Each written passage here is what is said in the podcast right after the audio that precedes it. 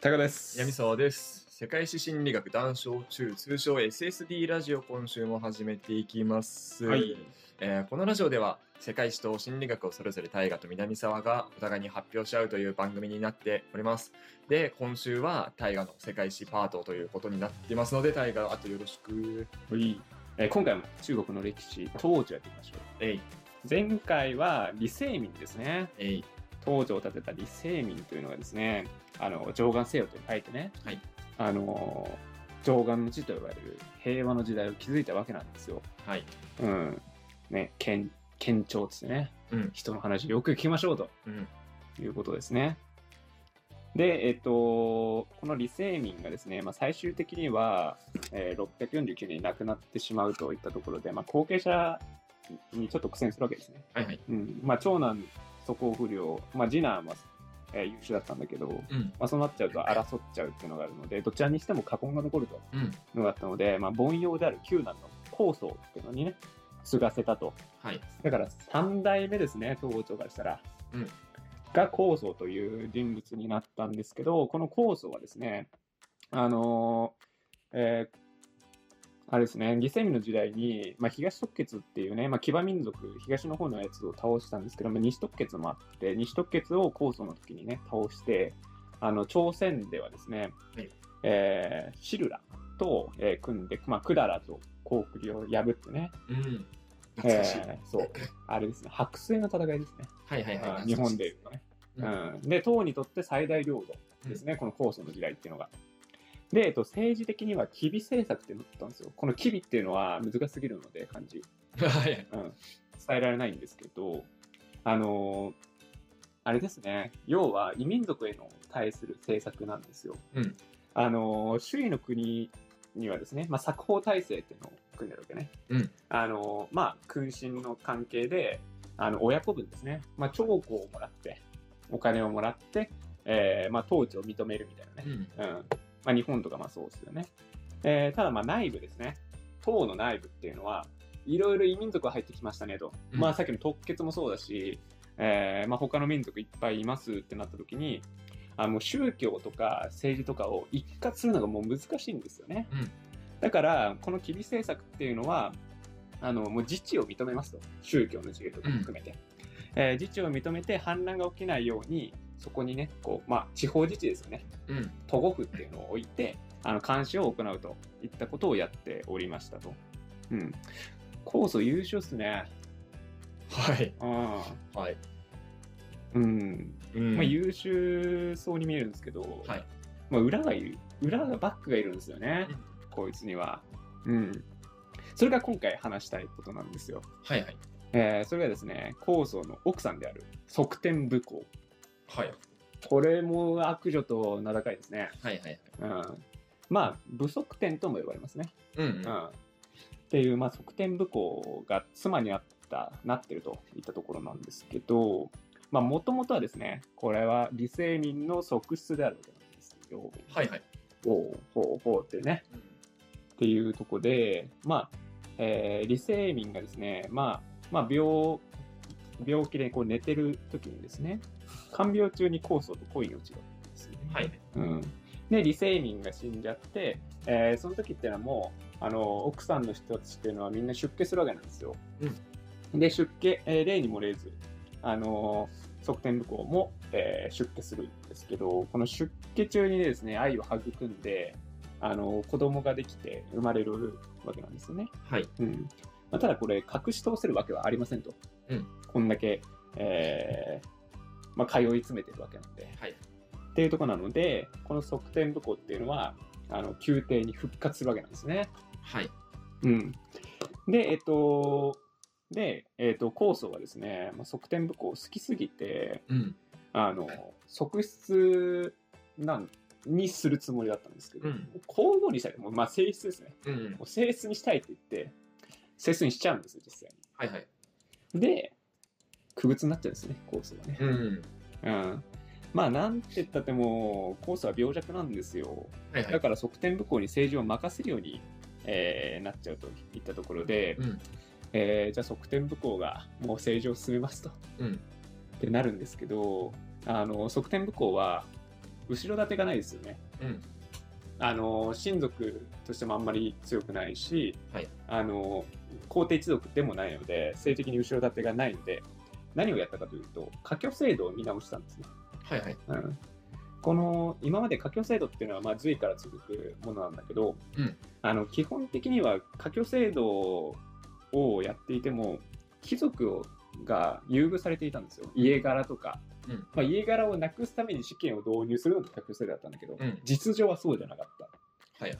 だけどこの側転武功の時代に完全に貴族を撤廃したい、だからやっぱりこの皇帝、えーとかを重視するようなあのやっぱり代々のこう貴族たちっていうのをうん。なくして本当に優秀な才能ある人たちっていうのを採用していって側転武功の味方を増やす、はい。であの皇帝の周りの重臣たちっていうのは切って自分の親族は上に上げていくと。はいはい。うん、っていうところで側転武功のチームみたいなのがねうん。めちゃくちゃ強くなって構想っていうのはほぼ実験がなくなるとはい。いったことに、えーなるといったところなんですよね。で、えっとまあ、構想はですねあの終盤この実験奪われてるってことに気づくんですけどもううん。その時にはチーム体制がすでに確立していたとはいはい。いうことで取り返すことがねできなかったと。うんと。ころなんですよ。で、えっと、まあ、その中で、失意の中でですね、酵素っていうのはなくなっちゃうんですよ。はいはい。で、えっと、まあ、この時、まあ、側転武功は、あの、息子のですね、中宗っていう、はいえー子供を4代皇帝にします。はい。えーただ、あの、ちょっとムカつく出来事がありまして、はい。 50何日かでもう廃止はい。配理します。で、その弟、英宗っていうのが5代目皇帝になります。はいはい。これもそこ首切られます。はい。側転向こうの手によって。はいはいはい。で、満を持して、側転向こうが皇帝になります。おおなるほどね。うんはいはい。で、あーそうなんですよ。だから、この中国史上唯一の女性皇帝なんですよね。この側転向こうっていうのは。はいはい。で、東王朝っていうのも、一回ここで国の名前も変わってですね、はい。州っていう名前になるんです。はいはい。そう。まあ、武州って通称言われるんだけど、まあ、州って前にもあったから、まあ、うん通称この時の州っていうのは武州と、うん。えー改めて。っていうところで、もう完全に革命が起きてるわけですね。はいはい天国の手によって。いやー、これは荒れるぞと。この時は政治もう荒れまくるだろう。うん。荒れなかったんですよね。はいはい。めちゃくちゃこの時平和だったと言われてるんですよ。はいはこい。こまで政治が変わった変わったんですが、治安は見るとかなりこう安定していて、側転武功の政治手腕っていうのはかなり確かなものだったんじゃないかとはいはい。言われてるわけですね。だから、まあ、悪女として側転武功ってすごい言われるんだけど、あの、まあ、国を乗っ取って、うん。うん。国も変えてみたいなこと言われてるんだけど、近年では割と、あの、政治はかなり確かで、うん。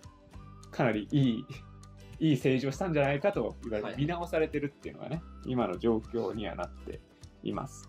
はい。だからね、一度も農民の反乱っていうのは起きなかったらしいですよ。はいはい。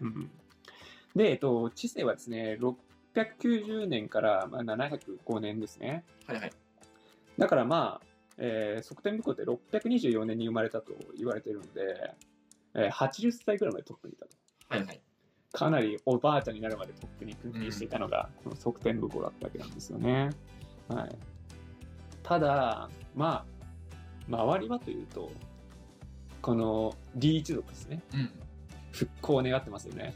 はいはい。さすがに乗っ取られすぎやろと。うん。っていうのは思っていてあの復興を願っていたといったところなんですがあの皇太子としてはですね4代皇帝のうん中層がまた指名されてます、まあ息子ですからねうん、で、えー最終的には担ぎ担ぎ上げられてクーデターを起こして側転武功に対応迫るとはいはい。まあであっさりもう返すんですね側転武功うん。まあ、やっぱ側転武功は昔からこういろいろ悪行をやってたりとか策略を、えー張り巡らせてうん。この皇帝にまでなったんだけど、まあ80歳になったから、もういっかって多分思ったんでしょうね。はいはい。 もう息子に譲りますと。ういんったところで、えー結局単純にこう中層に戻って、うんあの東女にすんなり戻ったと、はいはい。うん、そういった感じなんですねただここまでで終わんないんですよはい。中層の、えー奥さんっていうのはイコっていう人で、うんまあ、この人も上昇志向がすごい強かったはいはい。歴史は繰り返されるもうそこで繰り返されるんです一緒じゃない側転武功が政治を乗っ取った直後にうん。中層の奥さんの意向が、えーまた乗っ取ろうとしているうん。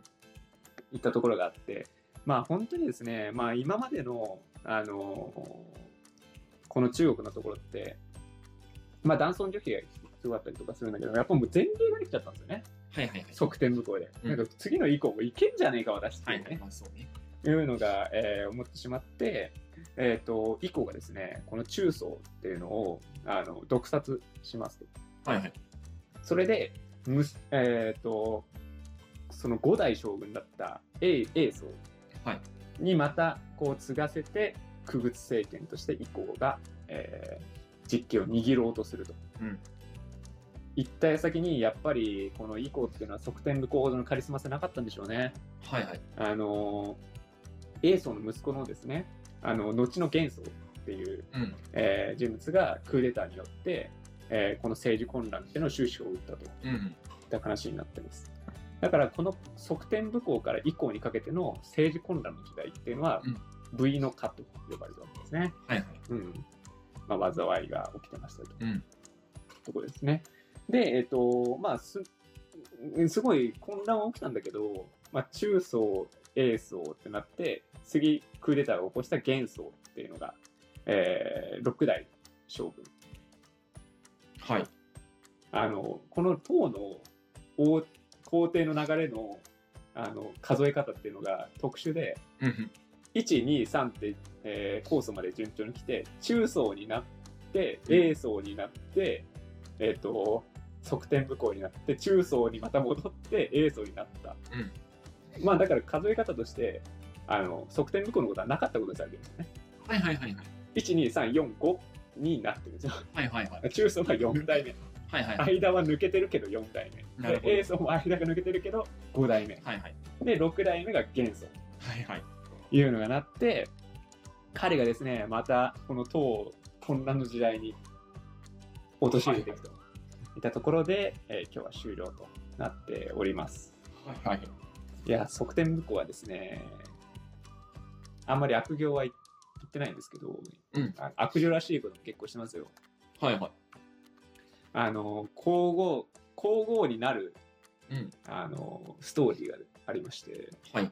あの高層とあの側転武功がの間に生まれた子供うんがいたはずなんですよ、いたはずだ。いたはず。いたはずなんですけど、うんあの皇后になるためにうん。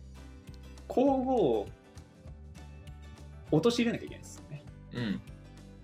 だからあの生まれた時にその前の皇后を呼び寄せてうん。子供をあやしてもらって、うん帰らしてその後に首を絞めるんですねはいはい。自分の子供に、うんで高僧が来て誰が殺したんだあいつだっつってあ、や、聞いた ことあるわ。それそれ聞いたことあるわ。あいつやっつってはいはいはい。で高僧も側転向こうの大こと大好きだから、うんマジかっつってうん。でその皇后を外してあの側転向こうが、えー皇后になったとはいはい。でその前の皇后っていうのはもうねとんでもないもう両手両足切られてはいはいはい。酒壺の中にぶち込んで2日間苦しめて殺すっていうねはいはい。うんでそういうのがよく有名な話であるんですよねだからやっぱり側転向こうはまあ悪いことはしてたと、そらね。 そらね。何の言われもなく悪女とか言われないで しょ。うん、そうそうそうそうそうだからまあまあそういうことはありつつまあまあ言葉濁した な。まあまあ。まあ政治は良かったらしいですね、はいうん、まあ手腕だけはあった。うん、だけなのか知らんけど。唯一なんだねそう、今までで唯一ってことそれともこの先全部見ても唯一今後見てもいいです。ああ、なるほどね。うんだからまあまあ立派な人だったんじゃないですか。立派かどうかはね、うんいろんなとこ側面見て立派かもしれない。もうなんだったらそこまでなんか上り詰めてやろうって野心だけで結構立派だし。うん。だから難しいね。中層とかも、ん。いや皇帝とかのこう歴史の流れ見るけど、こう何年から何年、うん。間を抜けて何年から何年ってなってるからね。はいはいはい。こいつらの人生って何だったんだろうなって思うよね。マジで かわいそうっちゃかわいそうだよ。うん。そうなんだよな。まあでも歴史繰り返すもそうだけど、そう一回ね、おんそうやって今まで女性が成り上がるの難しいってところから、一例できるとね、真似するようなな、そりゃ。うん。一例できちゃうとね。そう。私もいけるんや。んえこの移行自身も最初に中層が、あのー退位させられた時もうん。以降が自分のお父さんに偉い地位を求めて、はいはでい中層がそれを受け入れちゃってそれにぶち切れたら側転武功みたいなねはいはいはい。流れなのよそれでお前もう50何日で「お前もだな」っつってうん。ってなったぐらいだから、まあ、以降は元から上昇志向は強かったんじゃないかとうん。言われてるわけですよねはいはい。安直に毒殺したことによってね、このバカですよね、以降は。まあなんか、なんだっけ、今大河でも鎌倉殿やってるじゃない。うんうんまああれとかでもね、あの、陸っていう存在俺結構嫌いなんだけど。うん。ああ、まあまあ、そういう、雰囲気はあるよ。うん、そうやって描かれてるもんね。そうそうそうそうそう。う悪女っていうかさ、んうんうんもっとたぶらかせて、まあ実質自分の思う通りにさせるみたいうな。んうんうんな。そういう時代ですよね、うん時代というか。うん。まあ、それでどこの世代にも一応まあいるんだろうなっていう気はするよね。そうだね。まあ、どこの世代にこの辺から生まれたのかもしれないけど、うん。 まあ、女性ながらにもそうだし、その貧民ながらにとかもあるだろうし、うんうんうん、うん。下のものだからこその野心みたいなのをむき出しにしてるやつってどこにもいたんだろうなって。成功失敗はね、そうだね。さておき。やっぱ政治したい上に立ちたいって思っちゃうんかね皇后じゃやっぱ満足いかなかったのかねうーん、かもね。うんやっぱ、それまでが虐げられてた分なんじゃないうんだからなんかもう側転向こうもうん後半というか、もうおばあちゃんになってからもうイケメンをはぶたぶらっこもう両手 に両手に花みたいな感じで、はいはいはねい、過ごしてたらしいのではいはい。やっぱその男性マインドだったのかねその時におけるこう、うん。まあ今だったらそういうのはあんまないだろうけど女性をこう両手に花みたいなやつを私もやりたいみたいなねまあ皇后だったらできないわけじゃないうん。結局そういうなんかこう男性的なこう考え方のその当時におけるうん。考え方だったのかなって思うけどねまあそうね。強いよなまあ、弱者、まあ、その立場的に弱者だったやつがなんか権力手に入れるとまあそうなるのもようわかるわ反動でっていうねうんだから見てないけど結構ドラマにもなってるんですよはいはいはい側転部校だから面白い時代だったんじゃないかなはいはいこの側転袋の人生っていうのは大河ドラマみたいなやつがあるのようん、まあ、80年間のね奇想天外な物語としては面白いかもねだからまあ今言ったその皇后を殺すじゃないけど、うんそういうのの前とかもね構想に取り入るためにどういうことをしたのか、はいはいはいいろいろあったりとかするんで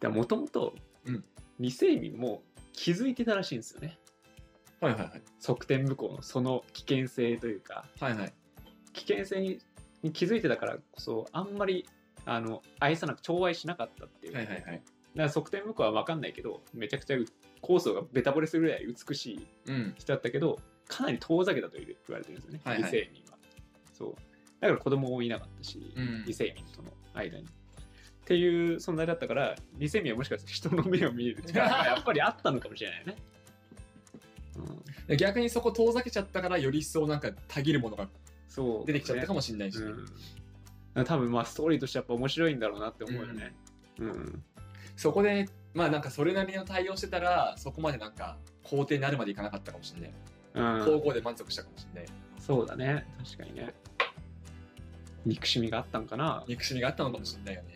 うんあのクソ腹立つやつと同じ投票に俺も立ってやるみたいな。うん、だから全然わかんないけどめちゃくちゃな長いよねこの頃からしたら80何歳まで生きてもうだいぶ長いでしょ。駆け抜けてるもんねだって未成民の頃からいるんだって、うん。怒涛の何60年ぐらい過ごしてったんじゃん。 うん、すごいよな側転無効あのなんか80になるまで野心も燃え盛ってるのはすごいわ。うんもう今俺たちもう今でさえもうほぼ枯れてんのに。そうねだからもう現代だったらもうすごいねバイタリティに溢れすぎてるそうだよね。すごいなって思うわ。でもわかんないねだから我々も、うん。まあ、今の現代に生まれてるからこの程度のうん。野心このこ程の度。この程度というかあんまりなんかこう満たされちゃってるからね、うんまあそうね。そうあの頃に戻ったらもうなんだろうねコンペイト食いてえみたいなうん。 あったのかしお菓子食いてえみたいなら。 あのお菓子食いてえみたいななってくかもしれないよ、野心がね、うん、あるかもしれないよね。そうそうかき立てられるよな多分結構その女性が成り上がっていくストーリーはなんなんかいろんなところで取り上げられがちだもんね。うんいやね唐は女性に狂狂わされてますよはいはいはいはい。うん元素も、まあ、そのね典型例ですから次,、はいはいはい。次のね。次の楊貴妃というね出た。やべえやつがまた一応三大美女のうん一人だよね。うんクレオパトラ、楊貴妃、小町。小町ほんまかって思うんだけどね、世界三大美女。なんか探したらもっといるでしょ。えだから美女ではないよね 政治手腕的なねはいはいはいはい。政治を狂わせてるよねだからクレオパトラもそうだったわけだよねまあそうだね。うんもうエジプトを揺るがすうん、うん。存在だったわけだから、小町そうだった。いやもう日本の英語じゃないのあの世界三大美女って通じんのかね、海外で。そういや、日本にねね。日本が決めたんでしょだってあ、そうなそうじゃないのかなのわわかんないわかんない。そう世界は決めないでしょこんなちっちゃい国 の美女を小町だったのかな、本当に。うんでもまあ楊貴妃もね楊貴妃はよう言われるよね、言われるね。で楊貴妃もやっぱ政治を動かしてますから うん。私は何もしてなくて周りがみたいな私の美しさで周りが動いちゃうんだみたいなね はいはい、うんあのからもう楊貴妃とかはこれは美女だなって思うよねはい、まあまあ、振る舞いがね。振る舞いがクレオパトラってさ、なんか自分の体に、あ顔にコンプレックスあるとかじゃなかったっけうんそうだったね確かにそうだよね。鼻だかなんだかにコンプレックスがあってみたいうんまあクレオパトラもいろいろやってますから絨毯にくるま ってな。 自分をプレゼントしようとしたりとかしてますからそうだね。うんそうねすごいよなだからまあ美女という名のうん。まあ、まあ頭がいいうんうん。まあそこ含めなのかもね、美女なのかもね。小町ちょっと詳しくないんだけど。今度何したんですかねわかるね。歌、歌作ったんじゃない美しい歌をそうそうそうそう。後世まで残るいい歌を作ったんじゃなそうだよねい ?100 人一首にいるよね、小町。うんもっといそうだけどな、うん。ね、探したらいくらでもいそうだよね。そうねだからさ美女ってむずいよね美女で三大美女って言われるとさうん。もう美こそもうあの曖昧というかさ個人の主観じゃん、まあそうね。それをこう一般化するの難しすぎるよねまあそうね。そうだからそういう基準でやっぱ決めらんないよねそうね。そしたらやっぱり影響力がでかかった人ってそういうそのうそうがそう一個。うんでもなんか冠としては美女が良くないみたいなうん。感じになるよねもしかしたら三大の台にかかってる説あるもんね。美女じゃなくてさ、美女の中で最も世界を揺るがせた三人みたいな。うんうんうんそうねなんか一番美しい三人じゃなくて。世界三三大イケメンって言われないでいいよね ああ、いると思う。誰なんだろうね誰なんだろうね。うんアレクサンドロスかねかっこよかったんだっけナポレオンとかねああ、なるほどう。んどっちかっつうとはいはいはい。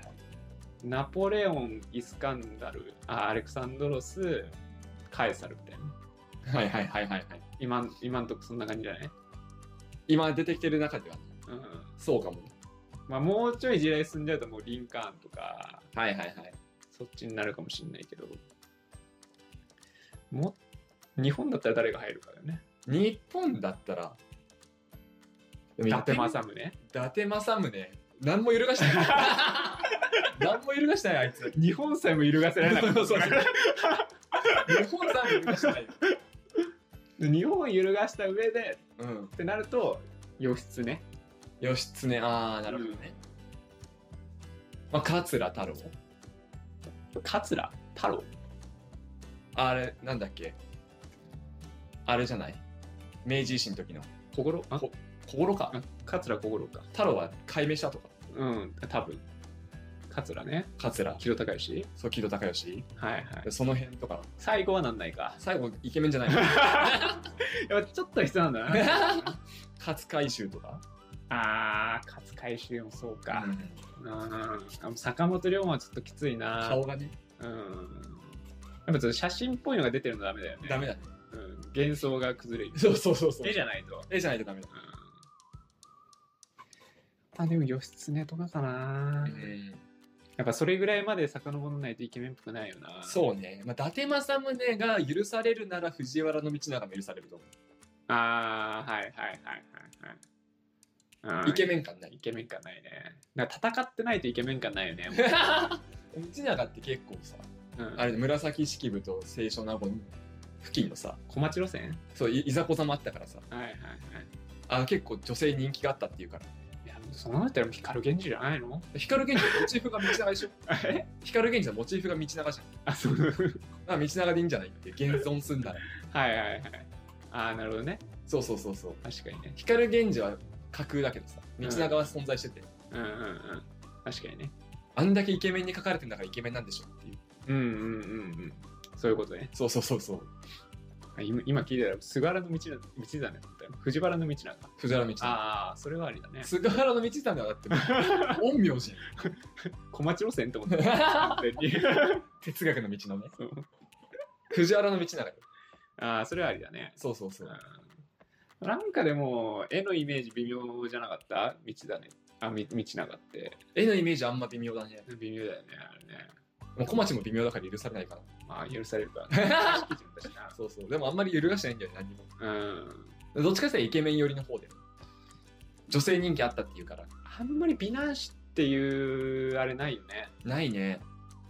天草白ぐらい。らい天草白美男子って言われるね。なんか言われるよね言われ絵る絵は微妙だけどそうね。揺るがしかねたよね。あいつは ね入ったかもしれないみたいなね、うん。うちょい揺るがしかねたよ。ん、揺るがしかねてるよね。もうちょい揺るがせた。うん。あの美男子っていうよりはなんかこう逆の方が多いよね。秀吉とかまあそうだね。それこそ家あー徳川もそう、うん。家吉とか。容姿は微妙だけどみたいな。うん。そっちの方がなんか日本的にはいいのかね。そうなのかもね。まあ、あと、あれじゃない、純粋に日本の女性って結構海外でも人気あるっていうじはいはいゃん。はい。で日本の男性って海外でクソほど人気ないからさ、ああはいはいはいはい。そこなのかも。男性の顔面偏差値はちょっと日本人低めなのかも。確かにアジアンビューティーとかそうそうそうそうそうそう。 ないもんね。アジアンイケメンね。ないかアも。ジアンイケメン。やっぱ女性の方が行きやすいのかも。ああそうね確かにねイメージしやすいもんねうん。日本の綺麗な人の方そっちの方がイメージしやすいよ。がなんか黒髪の髪がすげえ艶やかな人見るとうん美女っぽく見えるもん。うん、うん、我々の黒い目はダメですかダメだよ。ダメだねブラックアイズはダ メ。ブラックアイですまあこれも時代かもしんないからねまあそうね。 10年後わかんないですよでもなんかよく言うのはさ、どの時代でも基本的に言われるのは左右対称が好まれるっていうね。ああ黄金期じゃないけどそうそうそうそうう。んうん左右対称はイケメンとかその美女の条件ではあるみたいな。うんうんうんその目が細いとかうんぬんはさ時代で変わっていくけど。バランスだよねそうそうそう。うんそういうさ、うん手術ってあんま聞いたことなくないそういう手術いや整形とかよく聞くじゃん、うん。あのけど左右対称にするような整形ってあんまり聞いたことなくないあんまない。なんかそれの方がなんかこうさあんまりわかんないしうん。あの一見わかんないしプラス要素あんじゃないって思っちゃうけどどうなんだろうね原型残ったままでちょっと左右対称にすこうもまあ持っていくっていうかそう持っていくとか口とかさ右を左に寄せていくそのうそうそうそう難しいんじゃない純粋に左だけでどうにかするとむずいのが、うんなんかずれちゃずれちゃうっていうかなんかもう動きが変なのかなまあ口とかも動き変になっちゃうんだよ口全体動かそうと思ったらさうん右だけ動いちゃうとかさそうだよね生活に支障があるから半分だけ動かさしないんじゃない確かにねでもそれができたらなんか一番あ歯の矯正じゃないけどさ、良くないって思っちゃうけどねあれはありそうだよね右目なんかさ片目だけさ二重の人とかがさ両方二重にしちゃうとかはありそうだけどはいはいはいはいそれはねなんかあるよね目の大きさとかもさ、うんその辺はあるのかもしれない けど風邪ひくと俺もなんかどっちかだけなんか二重になったりとかするもんね、まああるねうん、体調体調悪い時のサインとかねそういうのに出てきたりとかするなんかおかしいなって思うそうそうそうそう、あるみたいなえ二重なんだけどうんあるあるなんかない左右対称かどうか調べるのなんかないかなあるでしょあるうん俺なんか大学生ぐらいの時なんかやった気がする南さんめちゃくちゃ左右対称じゃないいや全然違う違う俺右目と左目がそもそも左目の方がちょっと二重気味で左右目の方が一重気味だったりするからああ本当だねそうそう全然対象じゃない左右対称タイが割と対象だと ああ人から見たら大体みんな左右対称思うでも今実際こうやって見てみるとさ、うんイケメンな人って確かによく見るとちゃんと対象してるなって思うああそうだね吉沢亮君とかああもう一緒だよねうん右と左全対象でしょと思うん、ねどっちか欲しいよね 吉沢亮君の左左か右欲しいよね 左かうそう二人ともバラ二人ともブサイクなとおしま いでじすゃあ皆さん左 ねっつってここ右もらってるからっつっ二人ともブサイクなていいなあ吉沢亮君どっちか欲しいなどっちかでいいよいやいや俺両方欲しい 両方欲しい強欲だなじゃあ締めていきましょうか、はいえー世界心理学男子中、えー SSD ラジオはお便り募集しております。えーメールアドレスは SSD ラジオ199にアットマーク Gmail.com で、ツイッターの DM でもお待ちしております。はいそれではまた来週お会いいたいタイガと南沢でした